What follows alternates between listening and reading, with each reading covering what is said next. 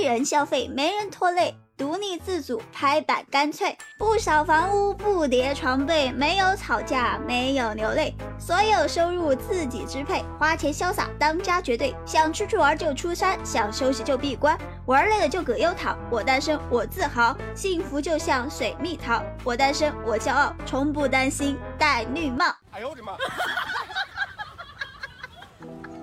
大家都知道，能让年轻人快乐的方式呢，有很多种哈。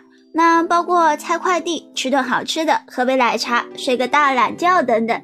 但是呢，要毁掉一个单身年轻人的好心情，只需要做一件事情就够了。大家知道是什么事情吗？哼，没错，那便是催婚了。那不知道什么时候开始，单身呢已经成了大众话题，剩男剩女呢也成了无数人群的公敌人物。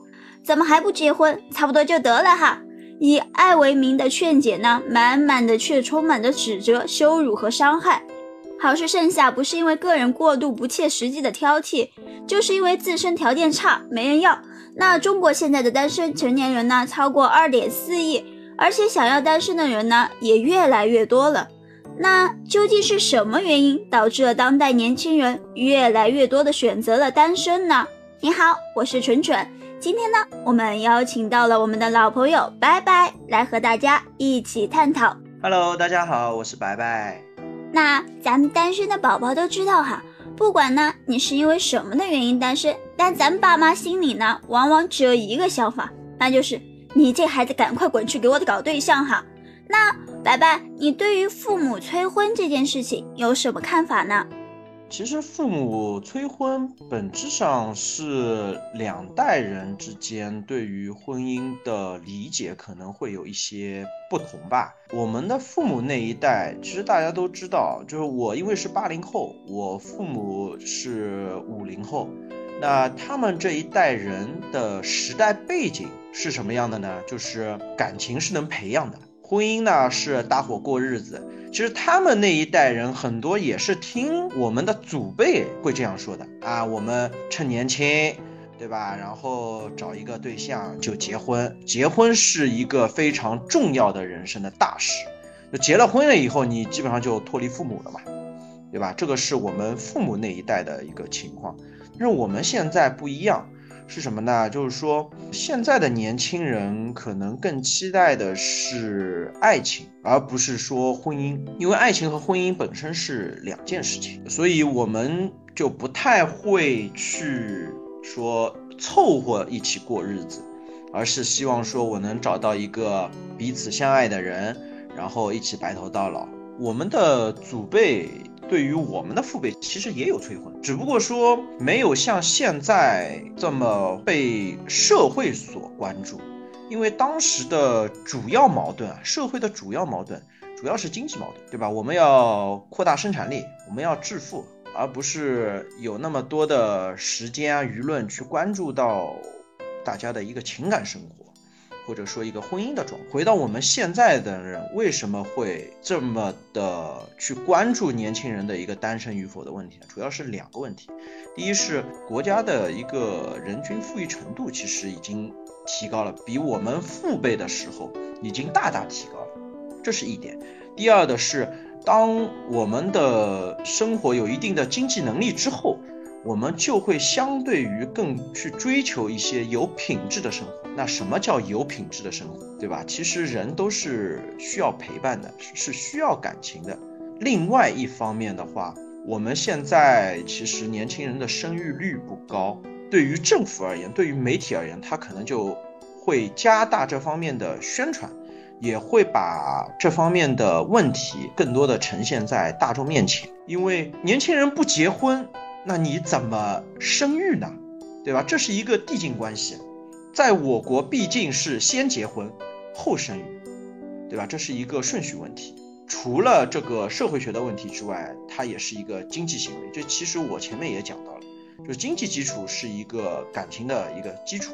呃，美国的经济学家贝克尔曾经说过一句话，就是说从找对象到结婚，啊，其实是寻找目标市场，考察双方需求。认同交换价值，直至签订契约的一个过程。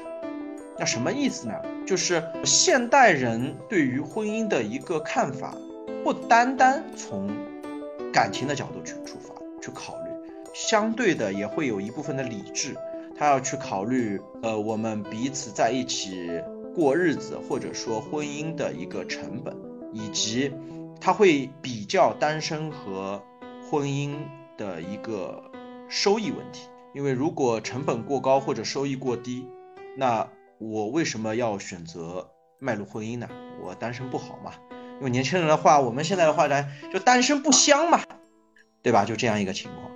那刚刚白白跟我们说到了，现在的人呢，结婚的话也是一种经济的行为，可以从成本和收益两个方面来考虑。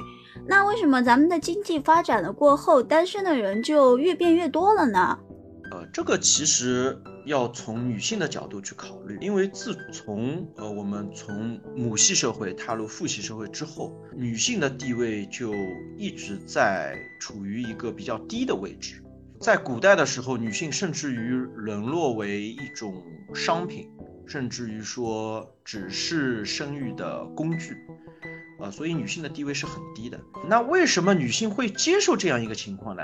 因为当我们从石器时代慢慢的开始到青铜时代，到后面的工业时代等等，男性的一个生产力就非常非常重要，因为工厂里面基本上是要男性，不像以前，呃，男人出去打猎，但是打猎是一种高危行为，因为打猎本身可能会付出生命的代价，女性主要负责采集。对吧？我采采果子、编织，那女性也是生产力的一部分。那到后来开始有工厂了，有机器了，工厂更多的是希望男性投入到生产劳作中当中去。那女性的一个收入相对而言，它就开始减少。随着经济的发展，尤其是西方国家，包括我们国家的一个大力发展经济这样规模起来了之后呢？女性就开始变得更加的独立，这个独立有两个方面，一个是经济独立，或者说是人格的那种独立吧，就是女性的意识开始又一次被唤醒了。那女性也是作为一半边天，对吧？我们有一句俗话讲，女性占着半边天嘛，对吧？和男性一起为这个社会创造财富。有一个非常明显的对比，就是我们中国的一个相邻的国家印度。印度的女性其实就目前而言，她还是处于一个社会比较低的一个社会地位。印度的很多女性还是以家庭为主，并没有外出去劳作。讲到这个，我们岔开多讲一句，就是印度有一个电影大师叫阿米尔汗，为什么他很伟大？是因为阿米尔汗的很多电影当中，包括现在的一些印度电影当中，女性开始逐渐意识有一种恢复或者说崛起。比如说《摔跤吧，爸爸》里面，他就讲到了为什么女孩子不能去摔跤，对吧？也可以啊，甚至于参加比赛，走上国际的舞台。那其实他是从一个角度想去唤醒女性的意识，唤醒女性在社会当中的一个地位，因为这对于一个国家来说是非常重要的。印度的人口和中国的人口其实相当，但是印度的 GDP 和中国还差得很远的。为什么？这其中就有一部分的原因，是因为女性没有完全投入到社会生产当中来。所以，我们说女性经济的独立，那其实对于一个社会而言是非常重要的。那同样的，当女性经济独立以后，她就不再需要再去依附于男性，因为我可以挣到钱，我可以养活自己，我不需要说我要嫁给一个男人，嗯，男人赚钱，我负责养家，对吧？就不需要处于这样一个社会关系了，那女性的地位，她就提高了，提高了之后，女性就会想，那我为什么要结婚呢？对吧？因为其实从婚姻制度本身来说，婚姻制度是为了保证后代一定是男性的，就什么意思呢？就是男性 A 娶了一个女性 B，他要确保女性 B 所生出来的这个宝宝 C 一定是 A 的，所以。发明了婚姻制度，这个是婚姻制度的本身的一个诞生的一个主要目的啊，因为古代是没有 DNA 验证的，对吧？男性只能通过婚姻来确保后代一定是自己的，不然不是呃替别人家养孩子了嘛，对吧？那现在回到现代的一个问题，就变成了作为女性，我为什么要结婚？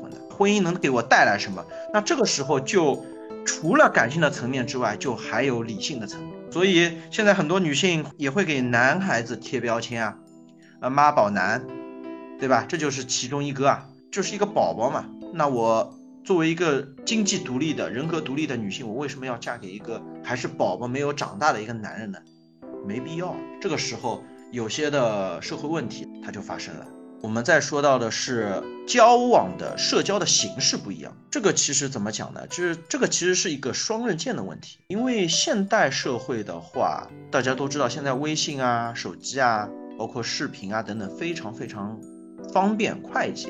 这个从正面角度来说，我们是方便沟通、方便联络的，但是也会造成一个问题，就是我们在家里面就可以完成社交，但是。婚姻是可以在家完成，但是婚姻的前一步，我们要谈恋爱的话，在家没办法完成啊，对吧？现在年轻人谈恋爱主要是什么？逛街、泡吧、蹦迪、看电影、吃饭等等，我们需要外出啊，对吧？那我们可以算一笔账嘛。我一个北上广深的年轻人出去吃一顿饭，人均一百，不算贵吧？两个人一起就两百了。看场电影，一张票五十。两个人就一百了，就三百了。回去有时候心疼一下女孩子，给打个车，我们就算一个来回吧，也是一百吧，那四百块钱就没了。单独约会一次的成本在四百块钱，这还没有包括女孩子说，呃，我要买一些衣服啊，买一些化妆品啊等等，还没有包括。一周我们算约会两次，不过分吧？一周就是八百块钱，一个月四周。就是三千二，很多年轻人他还有房租需要付，还有平时工作的正常的应酬、交通费，包括手机的通讯费等等，这些费用加在一起，你算一下，是不是接近要一万块钱了？那真正消费能和收入成正比的年轻人有多少呢？我们这边有一个数据说，中国超过五成的单身男女。具体是多少？百分之五十三点九一，存款是不足三万的。但是这些年轻人又认为每月的恋爱花销应该在三千块钱以上。为什么会是三千块钱？就前面我跟大家算的这笔账，看看是一个月挺高的，但其实你需要花这些钱的。那所以现在年轻人就觉得谈不起恋爱。我一个人这三千块钱存一下不好吗？对吧？或者说我拿三千块钱出来，我拿一半出来吧。自己买买衣服，然后改善一下生活水平，不好吗？所以现在年轻人，我们的欲望可能和以前就不一样了，这个也是其中一个非常重要的原因。还有是什么呢？就是随着我们社会的发展，我们有一个非常严重的社会问题，就是男女比例失调啊，这个是社会问题。中国男性单身比。单身的女性要多三千九百万，这个是二零一七年的数据，而且其中大部分都是在农村地区。二零二零年全国所有省份单身男性都比单身女性多了至少百分之二十，天津十五岁以上的单身男性甚至比女性多一倍啊！所以现在的整个一个发展趋势其实是非常严峻的，就一方面是谈恋爱成本太高。另外一方面是单身男性找不到恋爱对象，你会发现竞争很激烈。但是回到我们相对发达的地区的话，我们又经常把关注点放在大龄女青年身上。就我们从生物学的角度上来说，女性是有一个适婚年龄的，而男性并没有。因为女性随着年龄的增长，她的生育风险是提高的。他的生育机能是下降的，对吧？但是男性他只要活着，男性到八十岁他都是有精子的，但是女性基本上在六十岁左右绝经，在三十五岁之后开始，我们称之为什么？他如果第一胎都没有生的话，我们称之为高龄产妇，她的生育是伴有一定危险性的，所以这就是一个非常矛盾的一个地方了。其实。每一个年代，它都有不一样的社会背景，每一个年代也都有它不同的社会问题，其实是一种历史的趋势吧。历史的车轮不断滚滚的向前进嘛。这边呢，我们听白白说到了历史的趋势哈。其实，在我们古代的话，也有单身这个问题。那古代的生活环境呢，其实比我们现在要恶劣的多。那个时候，大家的平均寿命的话，就大概在三四十岁左右，没有像我们现在那样七八十岁哈。那如果那个时候的呃人的话，因为战争比较多嘛。死伤也比较大，口的流失量也比较大，根本就没有办法维持整个，嗯，社会的整个国家的正常运行。那白白知道，在古代的话，咱们的单身问题是怎么解决的吗？如果我们现在的剩男剩女，就是意义上的剩男剩女，他们如果生活在古代的话，他们又会如何去脱单呢？其实，在古代的话，政府对于男女的一个结婚都是有规定的，是有法律规定的。我举个最简单的例子，在汉朝的时候，法律规定女子在十五岁就一定要谈婚论嫁啊，如果到了三十岁还没有嫁人，会罚款，罚多少？罚六百钱，然后家庭的劳役也会加重。在明朝的时候，不仅规定了女子的结婚年龄，对男子也是有规定的。明朝的男子需要在十六岁的时候结婚，女子在十四岁的时候就要结婚。那这其实主要问题还是在于政府要考虑到一个社会劳动力的一个问题，主要还是当时的政府考虑到早点结婚，早点生育，它其实是一个鼓励生育政策，倒不是说限制你结婚的一个政策。另外一方面呢是。不结婚的话，承担这个风险以及承担这个法律风险的，不是年轻男女，而是他们父母。就像我们其实前面说到的，汉朝的时候，女孩子到了三十岁没嫁人，会罚六百钱。六六百钱罚的是谁？罚的是父母。就用现在的话来说，这不就坑爹嘛，对吧？在古代的时候，还有一个是什么呢？跟现在不同的是，古代。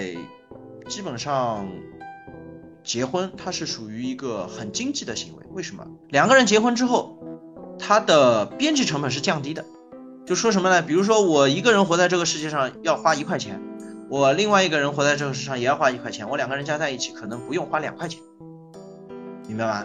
那为什么现代的人不想结婚呢？也是因为，啊，我一个人活在这个世界上，我要花一块钱，我两个人活在这个世界上，我可能要花超出两块钱。为什么会有超出这两块钱？因为情感需要物质的基础啊，这就是我们经常所说的经济基础决定上层建筑。还有是现代的一个生育的概念和以前不一样了。以前是什么？吃饱穿暖，孩子长大就行了，对吧？但是现在不一样，现在的一个生育理念主要是什么？主要是我要提高孩子的教育成本。我把他培养成一个有知识、有文化的人，这样可以提高他的未来对于世界的、对于这个社会的贡献。那同时他会提高他的收入。而以前是什么？以前是多生娃啊，我生一个不够，生两个、生三个、生四个，那总有一个有出息吧？或者说我生了四个儿子，那我的劳动力是提高的，那我的收入也是可以提高的。这就是为什么在古代的时候特别会重男轻女，因为女性在古代并不具备太多的生产力，就会被认为是赔钱货，而且长大了之后是要嫁到男方去的。嫁到男方去之后，要改夫姓，死了以后也不是回娘家的，是和丈夫埋在一起的，是进夫家的祠堂的，甚至于是不进祠堂的，只是埋起来，对吧？所以古代有一句话叫。啊，生是某某某家的人，死是某某某家的鬼，它其实是这样来的。然后现在单身的人越来越多，所以它并不能完全的概括为啊，这是年轻人的错啊，只是为了开心，为了舒服，所以不想迈入婚姻，不能这样简单粗暴的归纳。它和很多的社会观念的发展、经济发展，包括女性独立。等等，包括我们的城市化推进等等，都是有一定关系的，所以它也可以认为是一个时代的一个正常现象。哎呀，说到这里呢，啊，小春春呢就突然想到了之前在网上看到的这样一段顺口溜哈：一人消费，没人拖累，独立自主，拍板干脆，不扫房屋，不叠床被，没有吵架，没有流泪。所有收入自己支配，花钱潇洒，当家绝对。想出去玩就出山，想休息就闭关，玩累了就葛优躺。我单身，我自豪，幸福就像水蜜桃。我单身，我骄傲，从不担心戴绿帽。那白白是怎样看这段绕口令的呢？呃，其实我觉得这一段主要是因为我们的八零后和九零后。可以统称为是什么呢？是独生子女这一代，因为我们普遍的成长环境是独生子女啊，很少有说生二胎的，对吧？因为国家政策不允许。那独生子女会有一个什么特点呢？就是独立自主啊，你从小就独立自主，我们所有父母这边的资源都是自己的，对吧？没有人争，也没有人跟你吵，然后。你想干嘛就干嘛，只要学习好，父母一般不太干涉我们业余时间。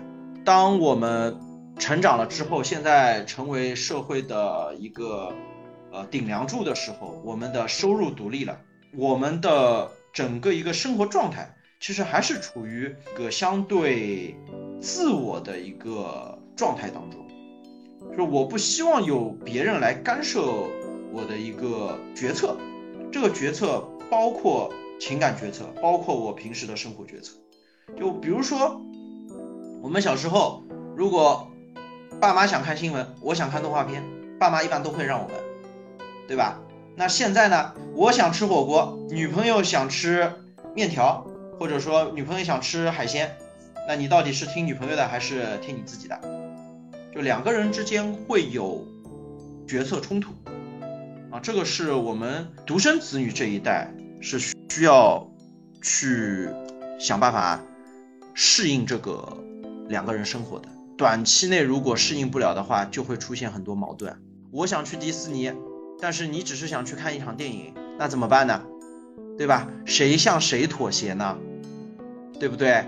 比如说我今天只想待在家里，但是，呃，男孩子说我想出去的，我想见你的，那你怎么办？你到底是迎合他？还是说，我坚持自我，那这个时候其实矛盾就产生了。另外一方面是什么呢？就是从社会学的角度上来看，当我们进入恋爱阶段以及婚姻阶段的话，我们的社交其实是会减少的。所以很多人，尤其是现在年轻人喜欢干嘛？喜欢泡吧，喜欢蹦迪，我就喜欢出去玩。那我进入婚姻之后，另一半势必会干涉你的社交圈子。哎，为什么你还要去蹦迪？为什么你还要去喝酒？对吧？你待在家不行吗？更何况是可能你们之后有了下一代的时候，对于你本身的一个生活是有非常的非常大的影响的。你的时间是不由你支配的。这样一来，因为我们失去自由了。所以很多人就不愿意进入到一个恋爱状态，甚至于是婚姻状态，甚至于有些年轻人还会说，古代有一句诗，叫什么？呃，金钱诚可贵，爱情价更高。若为自由故，两者皆可抛，对吧？这已经成为现在很多人说，这是一个很好的历史的证明，对吧？祖先的眼光。都是古人诚不欺我也，对吧？就是这么说的。那自由对于现在的年轻人来说是非常重要的一个生活状态。即便我进入了恋爱阶段，或者说婚姻阶段，我也希望能保证有自己的一个空间，也保持有一定的呃自由度。那这个问题就需要双方去磨合。去协商，去处理，因为一旦有一方想占据对方过多的空间和自由度的话，那两个人势必会产生矛盾的。你要么妥协，要么就会导致争吵。争吵最后的结果是什么？现在离婚的成本也很低啊，我想离婚了我就离婚了，你不用在乎太多的众人的目光，你也不用在乎说，哎呀，我再婚的成本会很高，相对于以前来说已经低很多了，所以现在离婚率也很高，对吧？年轻人谈个恋爱动不动也就分手了，也很正常，所以这就是目前一个时代的背景。也是造就了目前的一个社会的状况。那总的来说的话，其实单身不必是被推崇的事情，它更不应该是被歧视的事情哈。当下每个人呢都有自己选择的生活方式，都有自己最舒服的生活状态。其实这个状态的话，跟是否是单身其实没有什么太大的关系。要不要结束单身，是要遵从自己内心的选择，而不是迫于压力，稀里糊涂的去走进任何一段关系哈。其实单身并没有罪，相对来说的话，结婚或不结婚的话，也不是怎么太重要或者值得嗯骄傲或光荣的事情。那摆脱了单身的话，也不一定是自己通往幸福的那一条路，只是说自己现在的状态有没有改变，有没有什么不同。所以说，单身也好，恋爱也罢，结婚也好。甚至哪怕是自己永远的选择去单身，都是我们自己人生的选择哈。这并没有什么值得被拿出来上纲上线说的。爱的结合的话，本来就是我们自己的一种生活方式，不应该成为别人怎么看自己的一种解脱，或者说是心理负担。所以我们就做自己吧。你好，我是纯纯，我是白白。我们这期节目就到这儿喽，我们下期节目再见，拜拜，拜拜。